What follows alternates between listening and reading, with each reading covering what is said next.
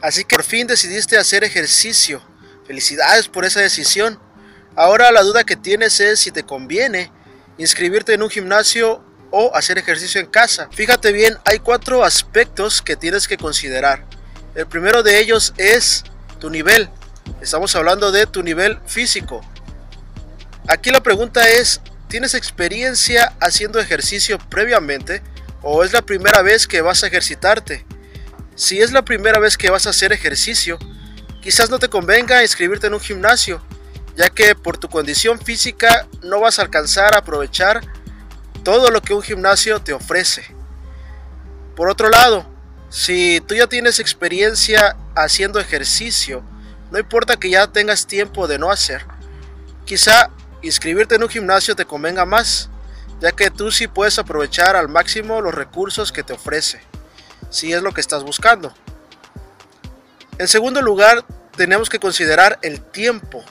Aquí ten en cuenta si cuentas cuando menos con una hora para hacer ejercicio cada día.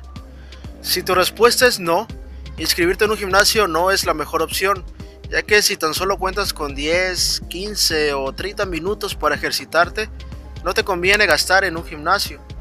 Si tú cuentas cuando menos con una hora para ejercitarte, entonces el gimnasio sí te conviene ya que las rutinas duran en promedio eso, una hora más o menos. El tercer aspecto que tienes que considerar es la motivación. Aquí, fíjate bien, yo te pregunto, ¿vas a hacer ejercicio solo o acompañado?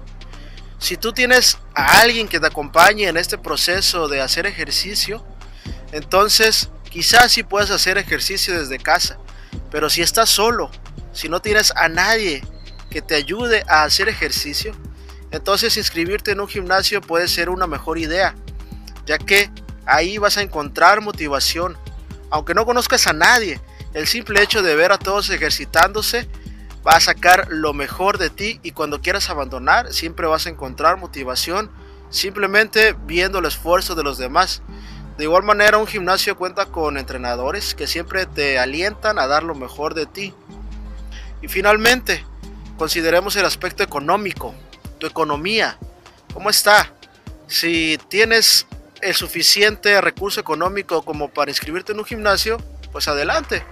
De lo contrario, quizá te convenga más hacer ejercicio en casa sin gastar. Y ahí lo tienes. Con estos aspectos tú puedes hacer un balance de acuerdo a tus necesidades específicas para ver qué es lo que más conviene a tus necesidades. Espero que te pueda servir.